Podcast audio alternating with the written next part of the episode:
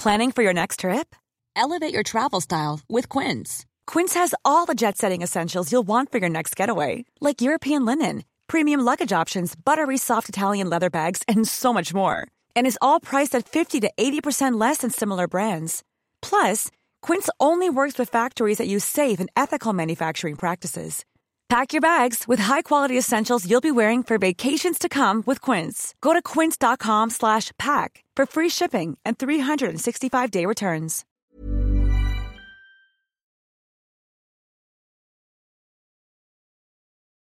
En este nivel de Utopía Geek vamos a hablar todo lo que pasó en el evento de Apple del martes pasado. Y además tenemos un experto en NFTs que nos va a explicar todo sobre ellos. Dale play y comienza un nuevo nivel de Utopía Geek.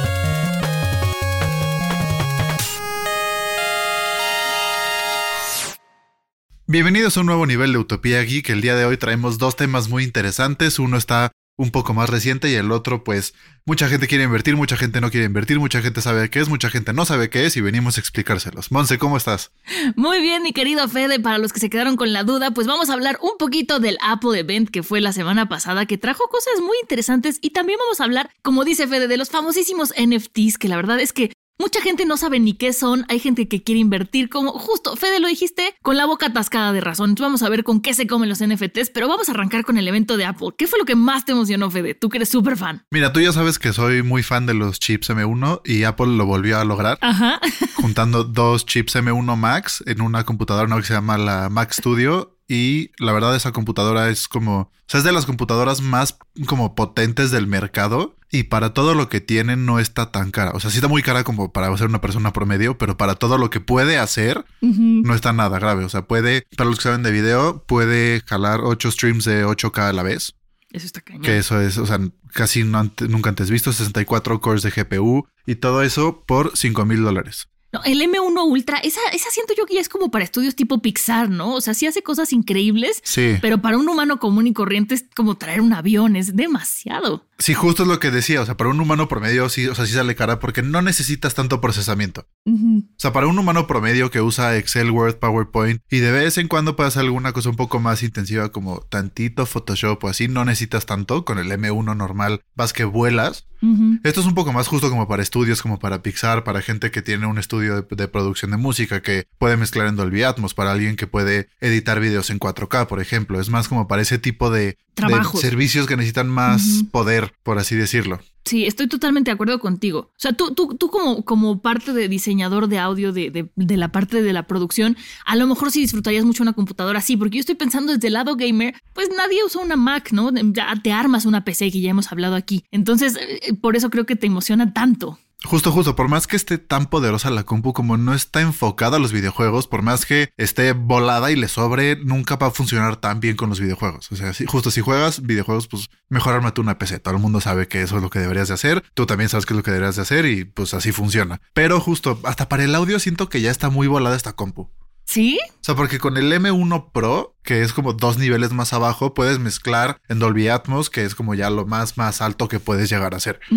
Entonces, hasta para eso está muy volada. Es más como para tipo hacer este motion graphics, para hacer este diseño en 3D, para hacer renders en 3D 4K, ya sabes, animación, todo ese tipo de cosas. Es más enfocado para ese lado que de verdad sí necesitas un monstruo de computadora. ¿Y sabes qué es lo que más me da miedo?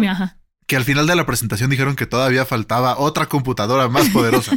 que se rumora que van a juntar dos chips de los que salieron ahorita. O sea, si ves que ahorita el, Ultra son dos M1 Max se rumora que el chip de esta computadora van a ser dos M1 Ultras.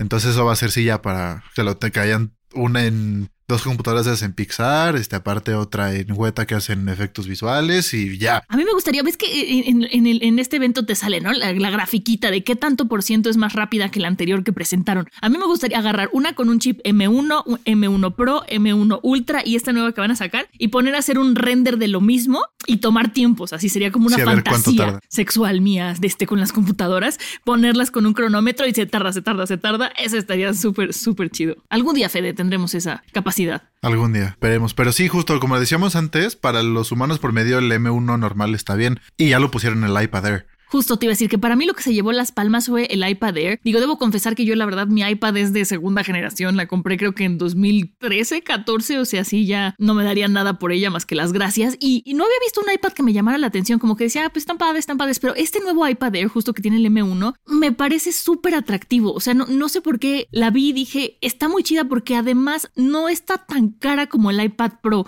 sea, creo que en pesos va a estar como en 15 mil pesos. Sí, digo, tampoco nadie nos lo regala, pero no es como está el iPad Pro, que es mucho más cara. Y hay muchísimas cosas que se pueden hacer ya ahí. Yo incluso me atrevería a decir que, que las laptops han subido tanto de precio que con este iPad podrías resolver muchísimas cosas sin necesidad de tener una laptop. ¿Tú qué opinas? Es que justo si tienes un trabajo de oficina normal en donde no hagas nada como digamos, este, creación de contenido, con un iPad Air, o sea, estás perfecto. Compras si quieres el teclado, este, aparte, y hasta tiene trackpad si quieres. Sí. Y con eso literal ya tienes para hacer cualquier trabajo de oficina relativamente normal. No necesitas más, o sea, con eso estás. Entonces ya ni siquiera, o sea, estaban como llegando al límite en donde ni siquiera vas a necesitar tener una compu y todos los que se quejaban de que las Apple este, no son touchscreen, pues con el iPad ya vas a estar como si fuera una compu y no necesitas más. Sí. Y la decepción, el iPhone.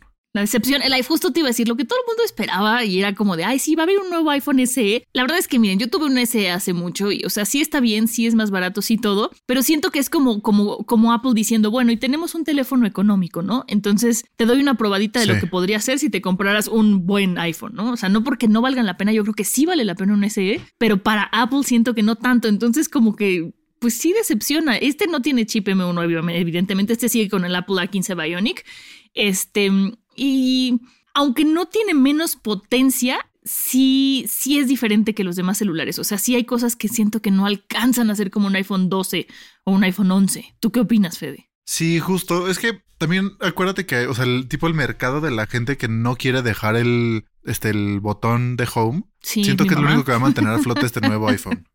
Mi mamá también, justo. Que no les gusta, o sea, no quieren como, o sea, porque no se acostumbran y prefieren tener el botón. Ese es el mercado que se va a quedar con ese iPhone a flote. Bueno, y también eh, en este que, incluyeron el, el, Crystal Gorilla Glass, que eso ayuda a que no se rompa tanto la pantalla, porque sabemos los que tenemos iPhone que, que, que tienen, le salen patitas y caminan. Se los juro que no es que se nos caigan. Yo estoy segura de que le salen patitas y se mueven porque o sea, el mío se me ha caído una cantidad de veces que, que sobrevive porque tiene un super case, pero qué bueno que ahora le hayan incluido este, este cristal para que sea todavía más resistente. Y algo que es importante de este es que, bueno, ya, eh, ya funciona con tecnología 5G, ¿no? Porque ya sabemos que ahora que presentaron la red 5G aquí en México de Telcel, no va a funcionar con todos los celulares. Por ejemplo, con iPhone no va a funcionar hasta que llegue una nueva actualización. No sé si por eso este iPhone SE, este, digo, no es exclusivamente que lo hayan hecho para Telcel, pero sino para que funcione desde principio con redes 5G. No sé cómo sea eso, habría que checarlo, pero pero eh, supongo que por eso podría ser muy vendido este celular.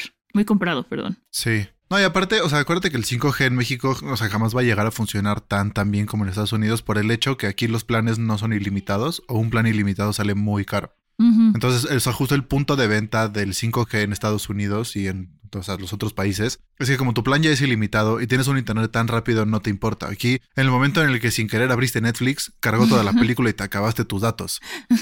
O sea, es tan rápido que te puede pasar eso. Entonces yo creo que para mucha gente no lo van a aprovechar al máximo porque pues, o sea, su 5G va a ser, uy, mando WhatsApps muy rápido que de todos modos ya se mandaban muy rápido porque es algo muy corto. O sea, en México no se streamea tanto video por celular, no se streamea tanta música por celular. O sea, es mucho más nada más como el WhatsApp y de repente las redes sociales porque ya son ilimitadas y ya.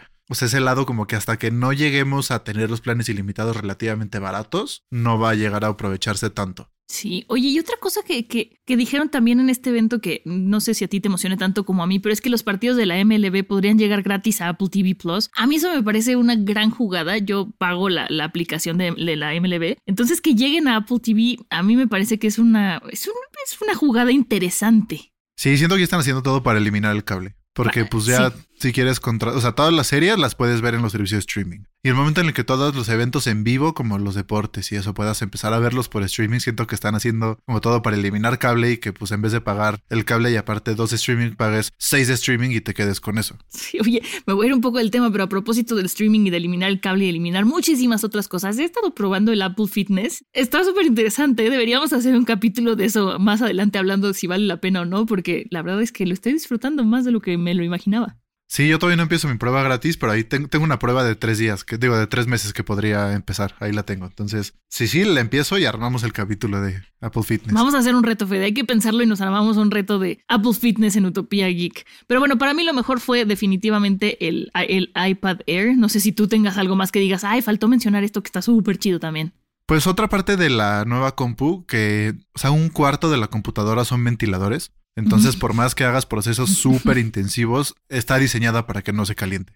Entonces, esa parte está, está, muy bien y va a ayudar a que rinda mejor la computadora. Y bueno, también que al, Apple Studio Display llega ya con cámara integrada, ¿no? Eso también hay que mencionarlo porque es una de las novedades que también, que también dijeron en el evento. Para mí, pues, está bien, no es algo que yo hubiera estado esperando, pero está interesante. Digo, está, está un poco caro, pero. Sí. Pero, se, ve, se ve, lindo. Sí, así es justo el factor Apple, como se ve lindo, los vendemos más caros.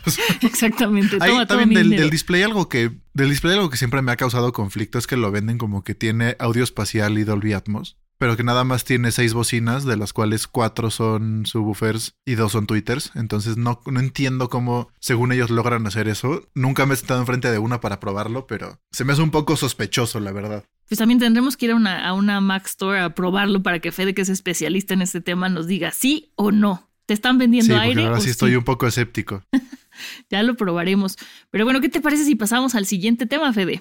Va que va con un gran invitado. Si quieres, preséntanos al invitado y nos vamos al siguiente tema. Para hablar de, eh, del tema que, bueno, ya les decimos es de los NFTs, está Carlos Simó, que es ingeniero en negocios y director financiero en Geekverse. ¿Cómo estás, Carlos? Ah, muy bien, mucho gusto. Gracias por tenerme aquí. Hola a todos. A ver, vamos, vamos a tratar de hacer algo que sea como NFTs for dummies, ¿no? Porque hay mucha gente que es súper experta y sabe qué onda, pero Fede y yo, pues lo hemos escuchado, tenemos una noción, Fede un poco más que yo. Entonces, ¿Qué, son los NFTs? Eh, bueno, los NFTs, sus siglas eh, están por Non-Fungible Tokens, ¿no? Y al final los NFTs y esto de Non-Fungible Tokens se refiere al hecho de que, por ejemplo, eh, Non-Fungible tiene que ver con el hecho de que tú no puedes sumar dos NFTs y esperar que dos NFTs sean igual a uno más uno. ¿Me explico? Tú puedes tener en la moneda nacional, por ejemplo, cinco monedas de un peso equivalen a una moneda de cinco pesos. ¿no? Es muy simple. Eso es fungible, ¿no? Eso es el concepto de fungible y todas las monedas, criptomonedas y divisas que conocemos parten de ese hecho, ¿no? O sea, son transferibles una cantidad contra otra, como les digo, ¿no? Cinco monedas de un peso es igual a una moneda de cinco pesos. En el caso de los NFTs no es el caso, ¿no? En el caso de los NFTs tú no puedes decir que dos NFTs equivalen a uno más uno NFTs. Lo que quiere decir es que Ajá, lo que quiere decir es que cada uno de estos NFTs tiene un valor muy único, ¿no? O sea, no, no, no, es, no es transferible el valor de uno a otro y por eso son sus siglas. Digo, entiendo que eso sigue siendo muy abstracto de entender, ¿no? Pero es la base de entender a los NFTs. Cada uno de estos, de estos, bueno, de estos tokens tiene un valor muy único y, y no transferible. Y aunque esto es muy abstracto, esto da pie a un montón de cosas, ¿no? Como el hecho de que si yo registrara ciertas cosas como un NFT, como lo están haciendo muchos artistas, ¿no? Con sus imágenes, em, da pie a que podamos hablar de propiedad eh, intelectual en Internet, ¿no? Como de tener una especie de registro único por un trabajo único em, asociado a cierta propiedad o autenticidad, ¿no? En, en, Internet, que esta es la primera vez que se puede hablar de eso, ¿no? Y yo creo que ahí está la relevancia de los NFTs, más allá de los changos y piedras pixeleadas que nos venden, nos tratan de vender por millones de pesos, ¿no? Ok, y entonces el NFT es como un registro. ¿Qué se puede registrar como NFT? Pues se puede registrar audio, bueno, hay plataformas que están intentando hacer el audio, ¿no? Como un NFT, también eh, ciertos escritos, pero hasta ahorita pues, lo más fácil de manejar es las imágenes, ¿no? Y por eso vemos todo este hype alrededor de las imágenes en NFT. Y eso para, para los NFTs, ¿cómo funciona el, el registro por blockchain, no? ¿Puedes igual explicarnos un poquito de eso, cómo funciona? Exacto, sí. O sea, los NFT se derivan al final de las criptomonedas, ¿no? Eh, primero tuvieron que nacer las criptomonedas para que pudieran tener lugar los NFTs. Entonces, sí, como bien dices, pues se registran eh, y viven y interactúan en un blockchain. Ahora, ¿qué es un blockchain? Y a grandes rasgos, un blockchain es algo muy simple que como que tendemos a complicarlo porque es un término muy abstracto, ¿no? Pero es, es, es, realmente muy simple un blockchain. Es nada más un registro, como un libro de contaduría, en donde registramos eh, quién es propietario de qué monedas y, el intercambio de estas monedas, ¿no? Y es un registro muy simple, como el que tiene el banco con nuestro dinero en la moneda nacional, ¿no? La diferencia es que no la mantiene una entidad central, que no un banco, sino que la mantiene eh, la gente, ¿no? Interactuando con el blockchain y este proceso que se llama minar es lo que permite que este récord se mantenga actualizado, pero realmente el blockchain es un libro de contaduría con quién tiene qué y quién le manda a quién qué, ¿no? Entonces, si traducimos eso a non-fungible tokens, ¿no? En donde tenemos este blockchain que es el registro de monedas y de tokens, si lo traducimos a NFTs donde las monedas o, bueno, los tokens tienen un valor único, entonces tienes un registro, ¿no? De, de tokens de valor único, ¿no? Ese es justo el chiste de los NFTs y por eso tienen sentido en el blockchain, ¿no? Ok, me hace más sentido. Y entonces lo, para lo que sirven es para que tú tengas un registro de propiedad intelectual, ¿no? Para decir como... Ever catch yourself eating the same flavorless dinner three days in a row? Dreaming of something better? Well, HelloFresh is your guilt-free dream come true, baby. It's me, Kiki Palmer. Let's wake up those taste buds with hot, juicy pecan-crusted chicken or garlic butter shrimp scampi. Mm. Hello Fresh. Stop dreaming of all the delicious possibilities and dig in at HelloFresh.com. Let's get this dinner party started. I'm Sandra, and I'm just the professional your small business was looking for. But you didn't hire me because you didn't use LinkedIn jobs. LinkedIn has professionals you can't find anywhere else, including those who aren't actively looking for a new job but might be open to the perfect role, like me. In a given month, over 70% of LinkedIn users don't visit other leading job sites. So if you're not looking on LinkedIn, you'll miss out on great candidates like Sandra. Start hiring professionals like a professional. Post your free job on linkedin.com/achieve today. Grandes rasgos y que tenga un valor que no es igual a uno, sino que tiene su propio valor cada NFT, un valor diferente. Exacto, entonces digamos que yo ahorita Eh, me dediqué a hacer arte digital y sacar una imagen muy bonita, ¿no? De, de X cosa, de un chango, por ejemplo, ¿no? Con gorro, ¿no? Y lo registro como mío, ¿no? Y, y esa imagen pues tiene un valor único, pero no es comparable con otras imágenes, ¿no? Es un poco como tratar de convertir todo el mercado de arte, ¿no? A algo digital que sea viable, en donde podamos reconocer quién es dueño de qué y quién es el verdadero dueño de las cosas, ¿no? Entonces, este es un registro que solo se puede dar en el blockchain porque mediante esta tecnología podemos tener certeza de quién es el dueño actual de las imágenes, independientemente de que yo la pueda copiar y pegar todo el día. ¿no? Ok, y ahorita lo hacen mucho como para vender esas imágenes, por así decirlo, pero ¿crees que en un futuro se use más como, por ejemplo, un artista hace una canción, la graba y entonces, para en vez de registrarla como en el indautor, por así decirlo, registrarlo como una NFT para que sea ante como todo el mundo y entonces ya esté protegido bajo eso que es su canción, por más que la distribuya, o no va tanto por allá?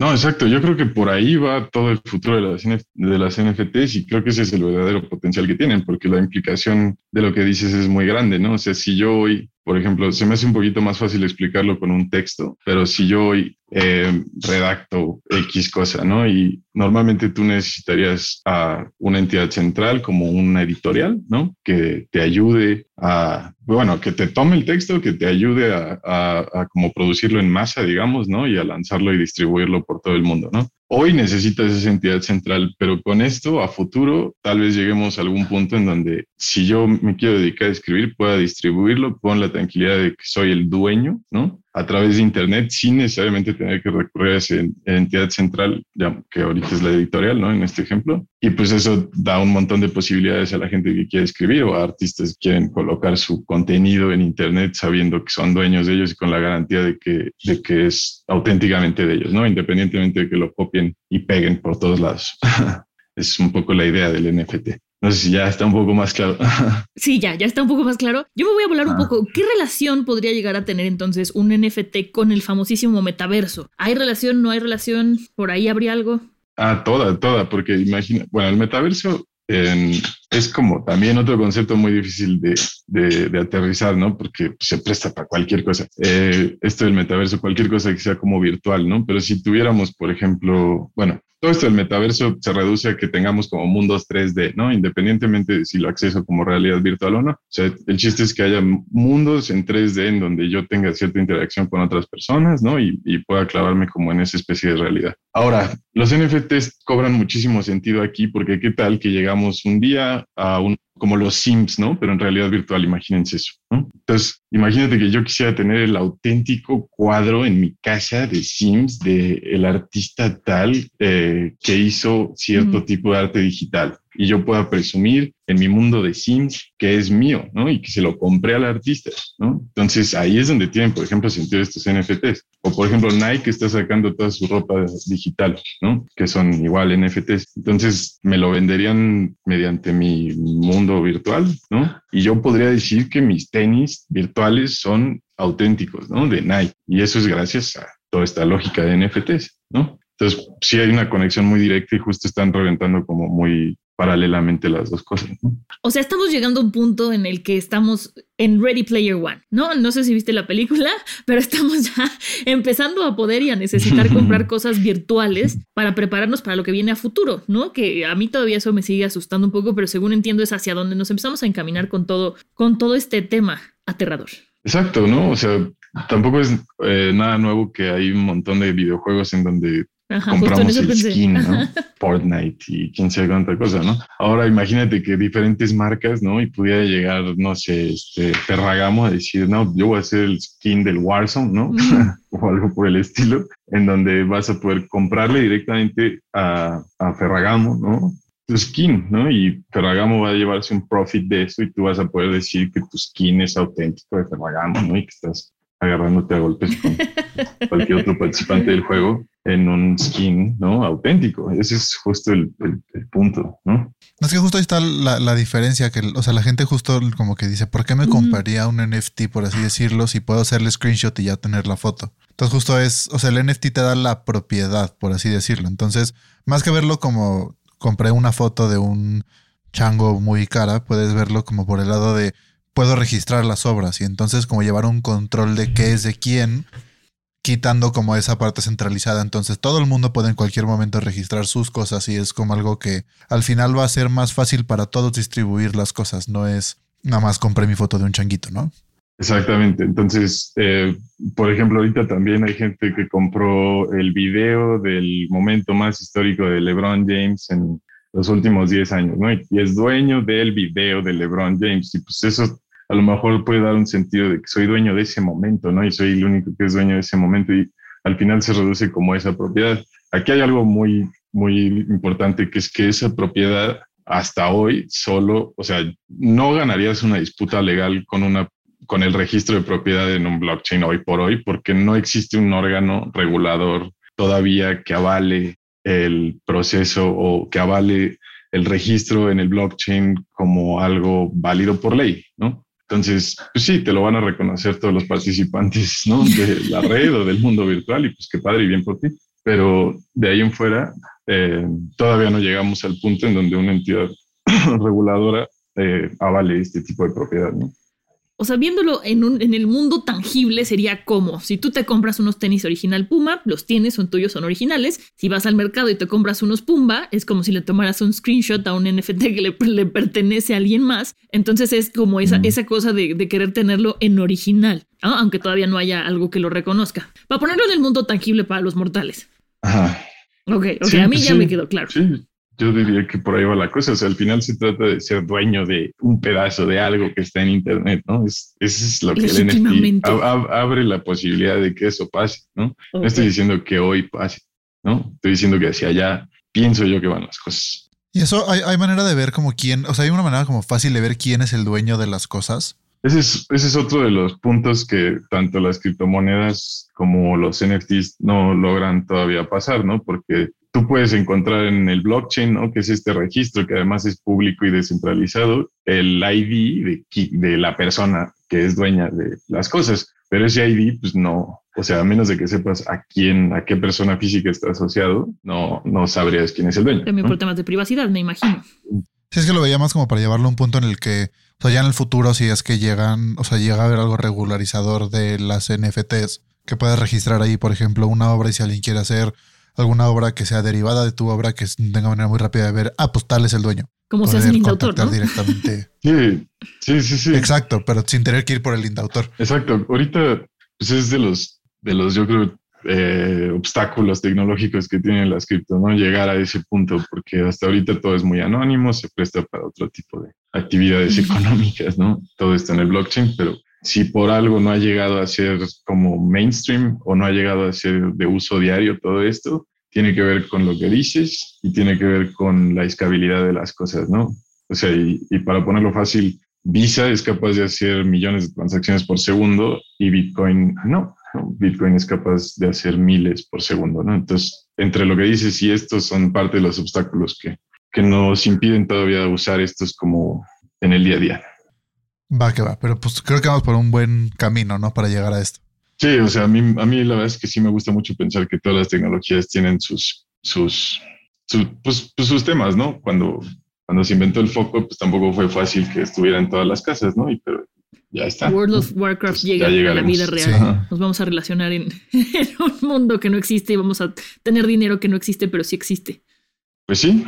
Pero bueno, no sé, espero eso haya sido un poquito más claro. Entiendo, es difícil hablar de estos temas, ¿no? Porque todo es muy abstracto y es la abstracción de la abstracción. Y creo que lo, lo, más difícil de entender es pues, desde el dinero, ¿no? O sea, desde el dinero las cosas son abstractas cada vez más, ¿no? Pasamos de intercambiar cacao a un registro en un banco y todo el dinero es digital y ahora estamos tratando de abstraerlo aún más, ¿no? Y que no haya ni siquiera el banco y luego queremos abstraerlo aún más al grado de tener propiedad, ¿no? Entonces, es, es difícil agarrar todos estos conceptos, pero creo que la utilidad que tienen eh, es, es, muy grande, ¿no? Y, tiene su punto. Perfecto. Pues muchísimas gracias, Carlos. Yo ya no tengo dudas, me quedó súper claro. No sé a ti, Fede, ¿ya vamos a comprar NFTs o qué? Pues no sé si comprarlas, pero ya me quedó claro bien que es.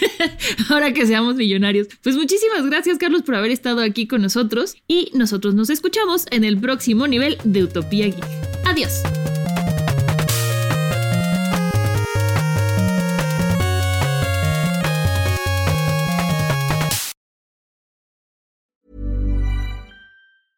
Even when we're on a budget, we still deserve nice things. Quince is a place to scoop up stunning high-end goods for 50 to 80% less than similar brands. They have buttery soft cashmere sweaters starting at $50, luxurious Italian leather bags, and so much more. Plus, Quince only works with factories that use safe, ethical, and responsible manufacturing. Get the high-end goods you'll love without the high price tag with Quince. Go to quince.com/style for free shipping and 365-day returns.